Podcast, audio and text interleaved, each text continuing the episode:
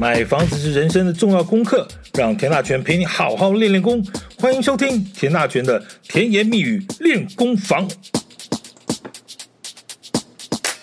所谓的健全房地产市场方案啊，这个房地产市场真的是越来越健全吗？还是越来越乱呢？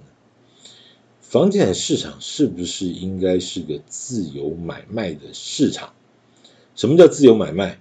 简单说，你想买就买，想卖就卖啊，反正你太贵不想买，太低不想卖，买方卖方都可以自由做主，自由意识，这应该没有问题吧？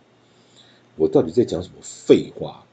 现在的税制改革、囤房税、央行现代、禁止炒作的平均地权条例修正案等等等等，究竟是限制了什么自由买卖呢？不要危言耸听，你制造市场恐慌，小心第一个就抓去被罚五百万。我们就来讲个例子好了哈。如果你先不算预售屋了哈，因为有些朋友呢，也许对于这个预售屋的那个没有办法眼见为凭呢，还是不太能够接受。那我们就以眼见为凭的成屋来说了哈。呃，如果房屋的价格差不多，你会想买新房子还是旧房子？这废话嘛，你除非除非你就是想买间老房子去等都更，否则呢，不管你是要自住还是要出租，甚或者要投资置产，这应该答案都是买新房子吧？哈，我的问题呢，其实就要从这里开始。不知道你有没有注意到啊？其实很多房仲店头里头，你想看几间屋龄在五年内的这个新成屋。其实已经越来越少了，现在也许还有一些啊，但是那个比例其实很低很低。嗯，但大概那我大概了解一下，大概说未来可能一两年之后呢，这样子所谓的五年内的屋龄五年内的这个新房子，怕是在房仲店头里头大概会绝迹啊。真的假的？为什么？来，且听我小小的跟各位分析一下。其实有些人买房子呢，倒不是说什么中古屋不好啊，那但是他他他就是想买全新的房子啊。那不论是因为是他是设备新啦、装潢新啦，反正呢就是不是不想买那有人住过的哈。甚至就算是五零屋龄那个五年那个八年没关系，但是他只要是毛坯屋啊，其实都可以。因为他的原因就是不想买有人住过的，其实这种比例真的不少啊，真的不少。你你稍微去了解一下，其实就是有人，我我毕竟要花这么多钱去买间房子，要扛个二十年、三十年的房贷，我干嘛不买个全新的呢？就像买车一样，有些人觉得没关系，我中古屋、二手这个中古屋车，只要它不是什么漏水啊、泡泡水啊，或者什么引擎大修，我照照照照开。那有些人就觉得很抱歉，我就是要买个全新的啊。呃，因为你也知道，这个车子一轮胎一落地就就打折啊。那房子其实也有很多人是这个样，啊，有人觉得哎，中古屋无所谓，蒙多蒙多嘛，也是一样啊，只要环境好了，什么都 OK。那有些人就觉得。我我就就就不能接受哈，这个这个这个就老房子，要不然就我要花很多的钱把这些该打都打掉哈，重新装潢，那省省个怕省啊，那预算可能又觉得很多，就干脆就买新的算了啊。那这种状况其实很多啊，那很抱歉呢，未来这种房子可能在房仲店头里头就越难越难，越来越难买了啊。为什么呢？第一个原因啊。是在房地合一二点零上路之后啊，那就是二零二一年的七月以后啊，因为这个四十五趴就是最高税率啊的这个四十五趴的管制时间呢，从一年拉长变成两年，啊三十五趴的这个税率呢，从两年变成了五年。你说这个大家怕不怕重税？三点五趴就算了，是三十五趴啊。这个所得税如果是这个三十五趴，你说怕不怕？那真的是非常怕了啊！你再有钱，也没有人不怕重税的了哈。好，这原本一间房子呢，在一年之内交易卖了之后呢，就赚了一百万，那政府拿走四十五万，你还是赚了五十五万，很好，很好啊。那如果是两年内交易呢，你赚了一百万，政府拿走三十五趴，那你还是赚了六十五万，也不错，也不错。那这会儿呢，那一年变成两年，两年变成五年，这故事就不一样，这算盘也完全不一样啊。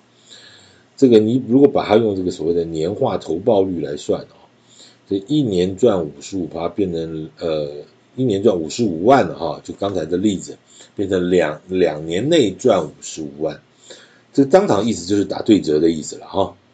那如果是两年赚六十五万，一年是不是赚三十二点五万，对不对？那一下子变成了五年才赚六十五万，一年赚十三万。这个折扣打的就很多了，哦，这个折扣打的就很多了。这样听得懂我意思吗？就是说我如果赚了一百万，政府之前啊、一样抽四十五趴，抽三十五趴，但是时间一拉长，这个算盘打起来就有点辛苦了，感觉上就好像没有什么投资价值了。啊，问题是呢，这个买了就买了啊。那现在呢，又有什么平均地权条例上路？那只能解约就不能换约，你出不了场啊！啊，当然了，你还是可以不溯，因为这个是不溯及既往，所以你还可以卖一次啊，卖一次。那这个卖一次就要开始算一算了，我是真的要卖呢，还是要怎么，还是要留呢？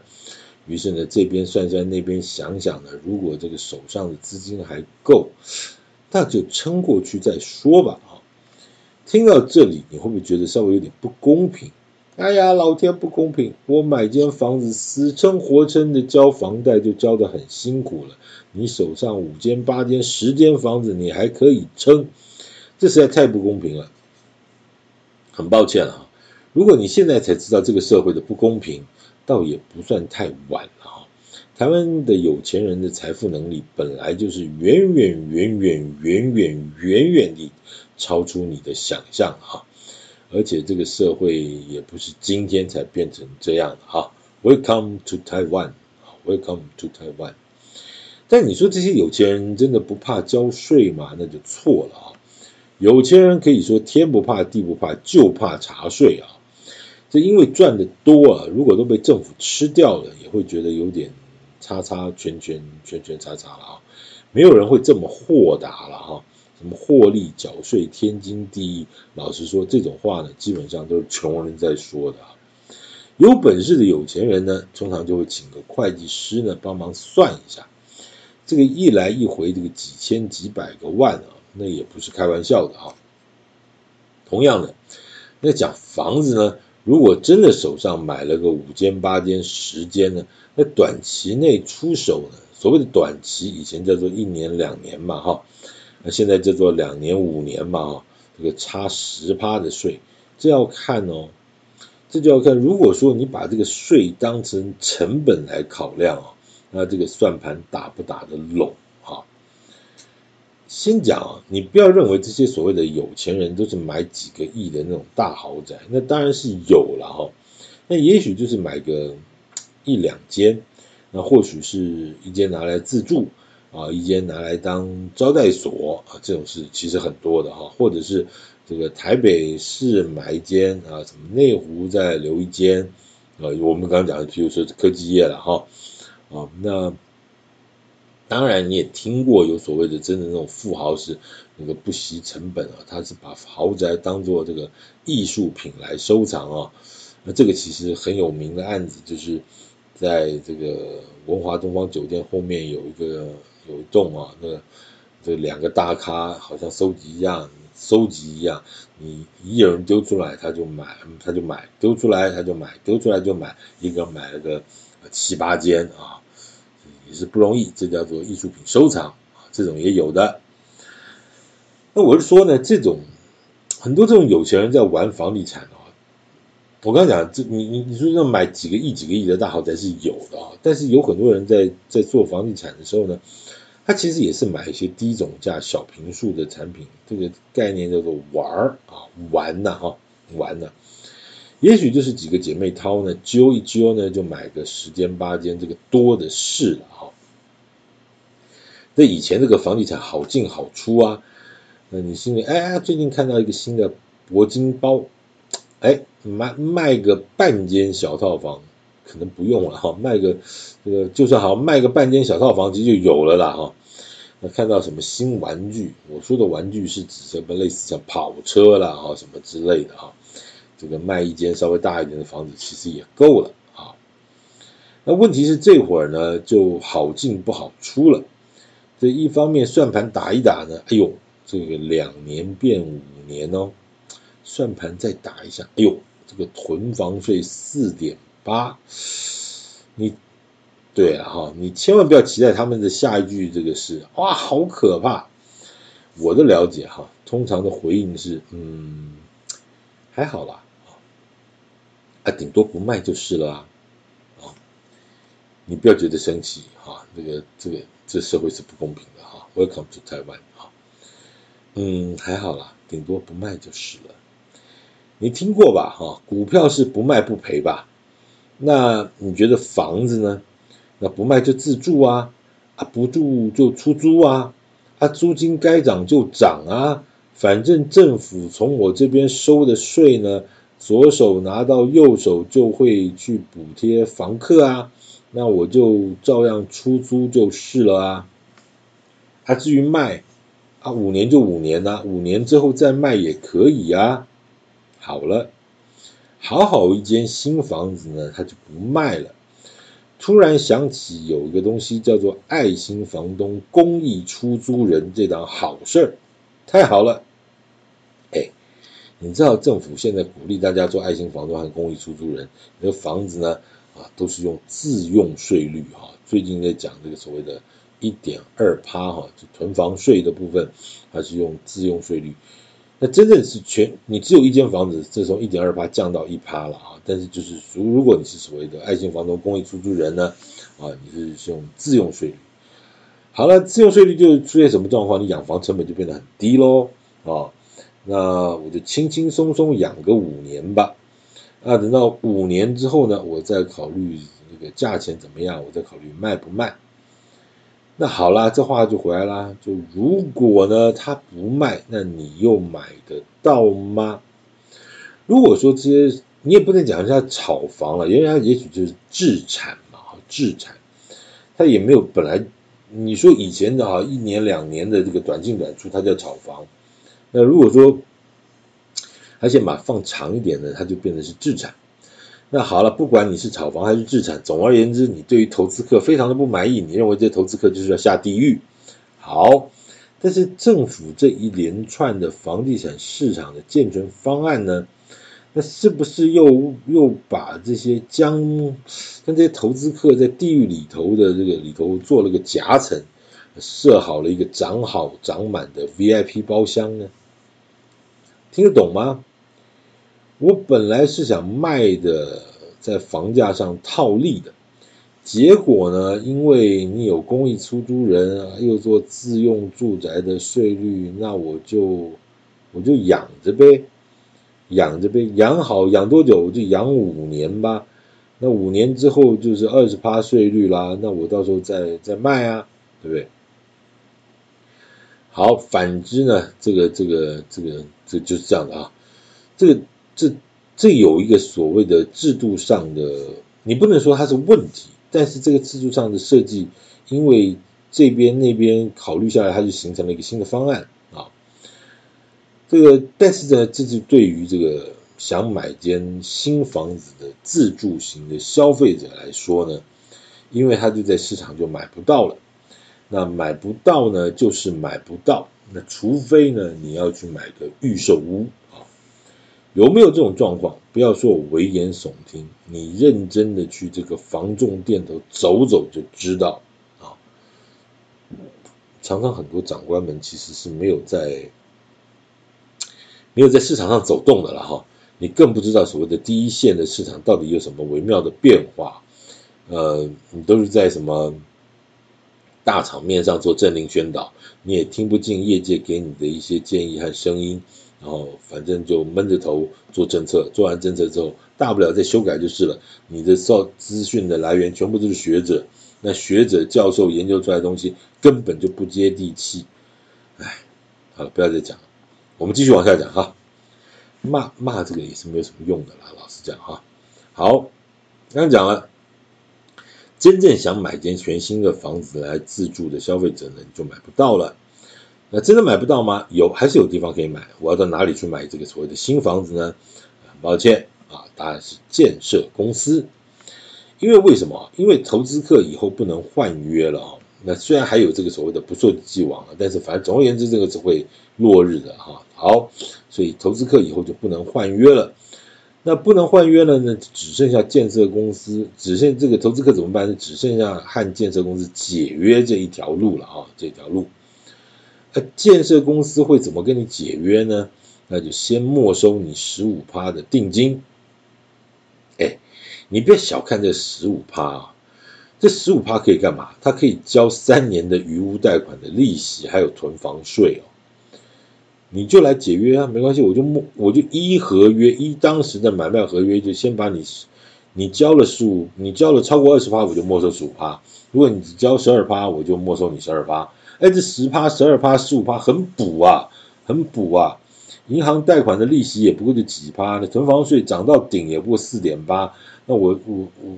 我就我就交啊，对不对？我就交啊，而且不止交一年，可以交很好好几年呐、好，既然这眼前的这问题就没了，那我就可以考虑什么时候再把这个房子再拿出来做销售喽。好，那现在的制度是一个什么样的状况？就是预售屋呢，你要盖个三四年，对不对？啊，在这个期间呢，对，你只能跟建设公司解约，不能换约。好，啊，除非是找建设公司。或者建设公司所委托的代销公司，那很多代销公司是从预售一直卖到成屋的了啊，否则你在这个所谓的房仲市场呢，你是买不到这种所谓的半成屋或结构体的房子的，而且平均地权条例的里头也规定啊，这个其他的房仲房仲也不能不能接受你的委托销售啊，这个是是不可以的，不可以的啊，所以喽。那那你只能跟谁买？你只能跟建设公司或者他委托的代销公司买，对不对？那这种价格呢，就所就失去了个所谓的市场竞争的问题。什么意思？以前呢，你跟建设公司买，那也许你在房仲店头也有人这个投资客出货，那这个价格就会有点竞争关系了，就是你。你还有一批的那个鱼屋还正在卖，不能讲鱼屋了啊，就是你那个接待中心里头还在卖，但是呢，哎，投资客可能已经戴个帽子就丢给房东店头在卖了，那这个时候其实是有点市场竞争的价格的状况，哪一个比较便宜不一定哦，不一定哈、哦，好，但是但是消费者是可以两边的选择的，因为它都是同一个社区嘛哈，好，但是现在就没有了，啊，现在就没有了。那现在就变得只有建设公司这个别无他号了哈，所以呢，这个定价和售价呢，就只有这个建设公司和负责销售的这个代销公司说了算。那因为这个社区呢，你别的地方也没得买，那只有一个地方有在卖，所以呢，价格当然就不是买方说了算。哎，这听懂没有？你说啊，房地产景气不好啊，就买方市场。但是很抱歉，因为别无他号，只有他在卖。所以价格就不是你说了算，就不是买方市场，而是卖方市场。那你说有这么了不起吗？如果你真的喜欢这个社区的房子的话，很抱歉，那还真的没有地方可以买哈。好，再来。那好了，这新房子盖好了呢，建设公司如果是先建后售呢，你就是用成屋的价格来买。这个这个自备款的门槛呢，可能就比较高了啊，可能就是三成。那对年轻人来说呢，可能就有点硬了啊。当然也是建设公司，也是说啊，没有关系，这个新你是首购啦，又有什么新新青年安心成家专案哒哒哒这些东西啊，也许呢，反正就是还是有些优惠的方案。那当然很多年轻的朋友也会去使用这些方案，也 OK 的啊。好，那另一种是什么？就如果你先前有预售。那现在盖好的是剩下的叫余屋，那简单来说呢，就是人家挑剩的啊。你喜不喜欢你也没得挑，想等好一点的呢，很抱歉，等前面讲的那群投资客呢，啊，这五年的公益出租人把房子养好养满之后呢，再说啊。其实前面那群有钱人的算盘真的很好打。这个预售屋盖个三四年，盖好之后呢，房地合一税呢再锁个五年，而在这个五年里头呢，又有政府帮我把这个年轻的房客呢养得白白胖胖，那我前前后后八年九年之后再出手，你觉得房价会掉吗？哎，对不起哦，我也完全没有在两三年之内做什么短期炒作哦，我又可以完全遵照又支持政府的政策哦。我是一个这个良心公益、良心房东，呃的公益出租人的购物人哦，你怎么能说我是投资客呢？好，听到这里啊，你觉得这一连串的健全房屋这个房市措施，这个整套故事是不是哪出了问题啊？你个别看好像都对啊，但你现在都在一起啊，好像就是哪里不对啊？之前说了啊。我最近行南走北的看了很多地方，实际上也去看了一些预售案。说真的，现在气氛呢，套句股市的话，就真的是大盘不好。那大盘不好要看什么？其实就是看个股表现嘛，哈。在房地产市场呢，其实就是看个案表现。那你说有些案子广告打这么大，是不是卖不好啊？所以才一直在那边扎广告。以前的讲法是是这样啊，但现在讲法好像也不是这样。为什么呢？因为现在的资料其实很透明。如果你真的想知道哪个案子到底卖的好不好，卖了多少户呢？其实你就去实价登录的网站上看一看。因为现在政府规定啊，你预售物也好，这个中古也好，你成交和买卖合约签订这个三十天之内，你就要登录。所以那是一个萝卜一个坑，你跑不掉的啊，跑不掉的。好。而且这里头对于预售屋查询其实也非常非常清楚，你只要点出那个行政区，甚至把那个个案点出来，你马上就知道它到底卖了多少户啊。那哪个案子我就不特别点名了，免得有这个所谓的广告嫌疑啊。这新北市呢有个案子广告打得很大，啊，总计两千两百六十九户啊。它从去年的十二月九号呢开始进行第一笔的登录。算到现在大概八个月吧，哈，八个月，你去上网查一下，卖了一千一百一一千五百一十几户，哈，这假不了吧？这什么概念？这叫做六十六趴。你要说这是什么景气？怎么可能有这种数字？你去查一下，这个最高单价拉到七十三点七万呢，这对于新北市来说也算是高价了吧？这样子其实一翻两瞪眼的东西好不好？其实很好，我觉得很好。以前虽然讲说实价登录透明不透明啊，什么会造成什么问题，但是反过来看，你现在你你你都都查得到啊。那政府做庄的网站可能造假吗？好，我要讲的是，在这样的狂风暴雨的这种打房气氛下，预售案呢还能卖到这样的成绩。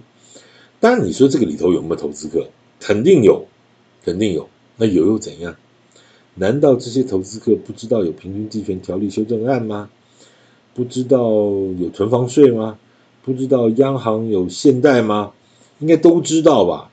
那所以呢，他知道还买，这个答案可能就跟你想的不一样啊。房地产市场啊，它是一个瞬息万变的一个市场，它从来就没有所谓的。标准答案了，大家都知道，景气大好，那个一日三市，一日三市啊，绝对不是进场时机。为什么？哎呀，太贵了嘛，对不对？啊，上个月看三十万，这个月看是三十五万，那还得了，对不对？买不下去啊。啊景气大坏呢，那个天上下刀子是可以进场吗？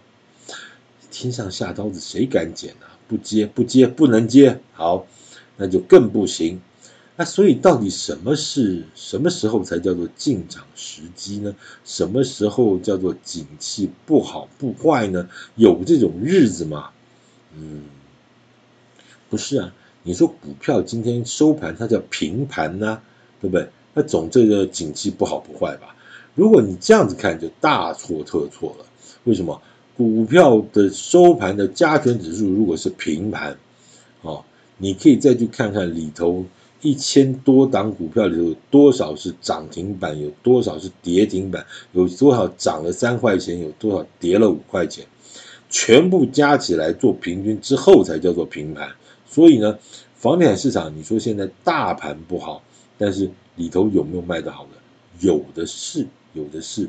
我从南到北看一看，南部也有卖得非常好的，中部，我我这样讲到底会不会有什么什么什么制造假讯息？因为以后你在那个实价登录上就会看到了，有一个案子在台中，不小心也就是卖了六天，这种景气哦，是前两个礼拜的事情。你在台中的房地产市场稍微打听一下就知道了。呃，再烂的景气也是有人赚钱了啊，在。冬天的时候卖冰棒，有些人生意还是不错的啊。没有人说冬天一定卖火锅啊。你夏天卖冰棒卖得好，没什么了不起。你冬天卖冰棒卖得好，那就是学问了啊。好，所以呢，其实房地产市场从头到尾它就是一个变化中的一个市场，市场自然会找到出路。我倒不是说什么投资客一定会找到出路，那个也不值得鼓励了啊。但是回来说，市场慢慢会调节，慢慢会回神，从惊吓。慢慢走到一个比较缓和平缓的一个状态。好，这是我的看法，请继续关注呢田大全的甜言蜜语练功房，我们继续针对房地产的相关问题跟大家做进一步的分享。谢谢。